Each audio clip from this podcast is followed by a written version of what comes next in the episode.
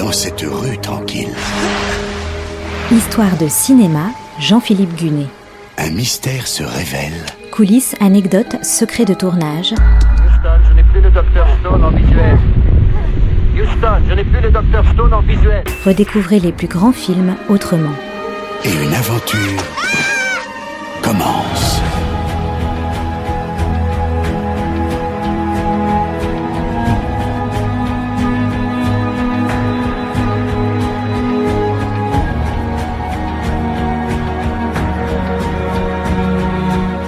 Et si je vous disais que le sport automobile et le cinéma, ça ne fait pas toujours bon ménage?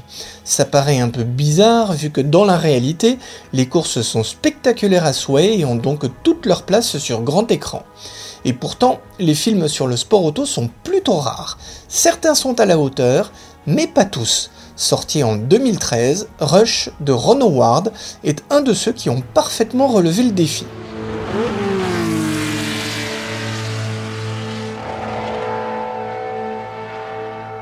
Rush, c'est le récit d'une des plus belles rivalités de l'histoire du sport, celle des deux pilotes de Formule 1, James Hunt et Niki Loda, pendant la mythique saison 1976.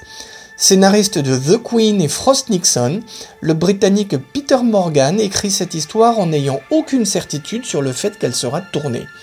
Mais elle a bien été acceptée pour un budget estimé à 38 millions de dollars, avec le studio Universal pour la distribuer.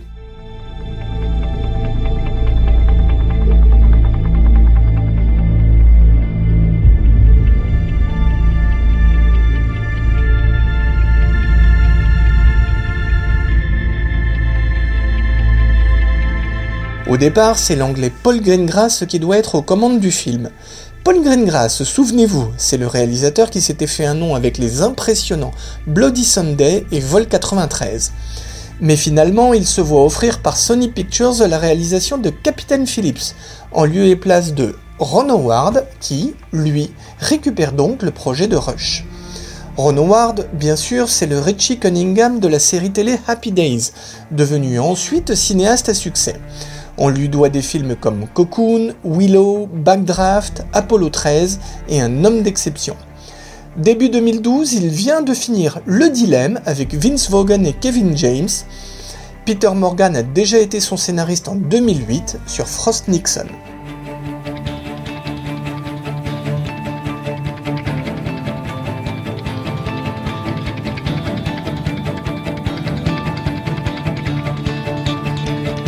Le scénario de Rush, donc, revient sur l'affrontement entre l'Autrichien Niki Loda et le Britannique James Hunt, en Formule 3 d'abord et surtout en Formule 1, alors que Loda est chez Ferrari et Hunt chez McLaren.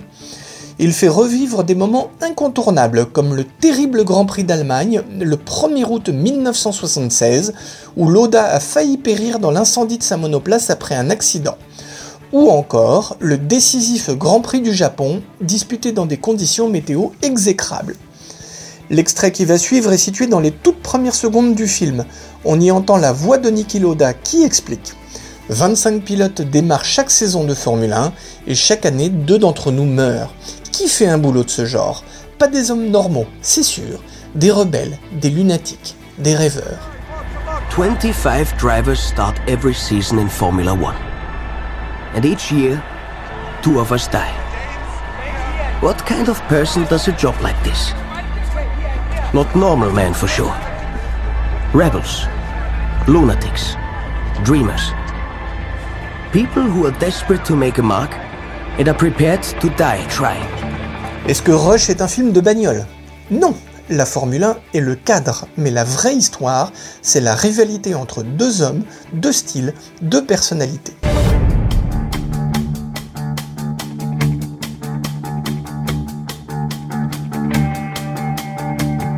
Pour incarner Niki Loda, le scénariste Peter Morgan recommande l'acteur allemand Daniel Brühl, révélé en 2003 par Goodbye Lenin et revu entre autres en 2009 dans Inglorious Bastards. Niki Loda est alors bien vivant, il décédera finalement en 2019. Quelque peu intimidé par le rôle, Daniel Brühl le rencontre. Il vit un mois en Autriche pour prendre l'accent, et il y arrive tellement bien que dans le film, difficile de faire la différence entre sa voix et celle du vrai Loda.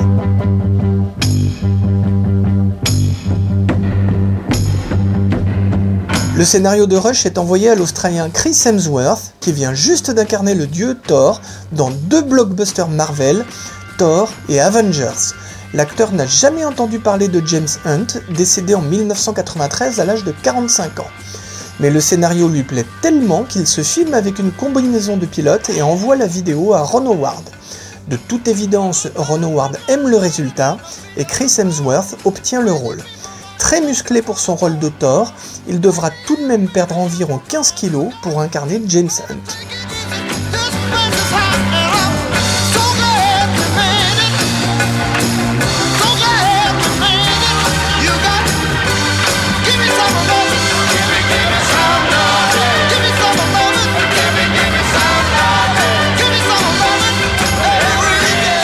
Le tournage de Rush se déroule au printemps 2012, en Angleterre et en Allemagne. Les grands prix sont reconstitués sur de vrais circuits, Brands Hatch, Donington et Caldwell Park en Angleterre et le Nürburgring en Allemagne. La disposition des stands et des tribunes est modifiée selon le lieu reconstitué à l'image.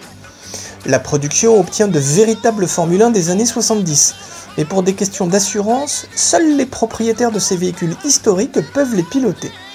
Daniel Brühl et Chris Hemsworth, eux, doivent se contenter de Formule 3 sur lesquelles on a mis une carrosserie de F1.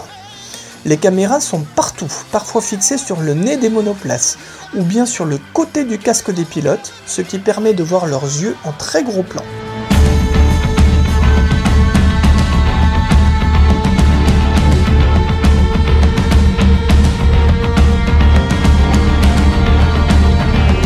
La musique de Rush est signée Hans Zimmer, célèbre entre autres pour avoir composé celle de Gladiator. Début juillet 2013, au Grand Prix d'Allemagne de Formule 1, le film est montré au patron d'écurie qui approuve. Le vrai Niki Loda se montre enthousiaste, il ira même jusqu'à dire que tout y est rigoureusement authentique. La première de Rush a lieu le 2 septembre 2013 à Londres, le film est ensuite présenté au Festival de Toronto, il sort le 12 septembre au Danemark et en Hongrie, le 13 dans beaucoup d'autres pays, dont la Grande-Bretagne. Aux États-Unis, c'est le 20 septembre, mais dans un nombre limité de salles. Pour la France, il faut attendre le 25 septembre.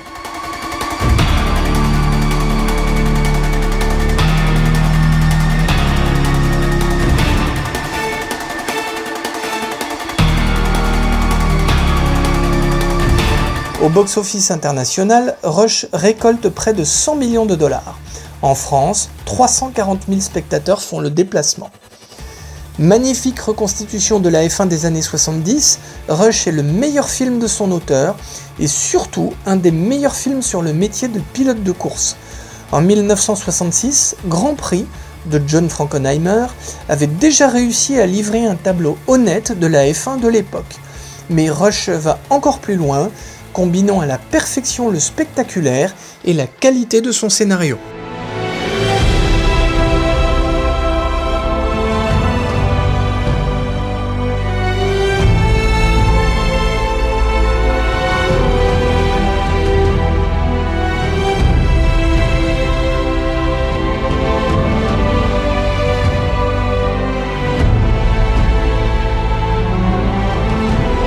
C'était Histoire de cinéma avec Jean-Philippe Gunet, à retrouver chaque semaine et en podcast sur notre site internet artdistrict-radio.com.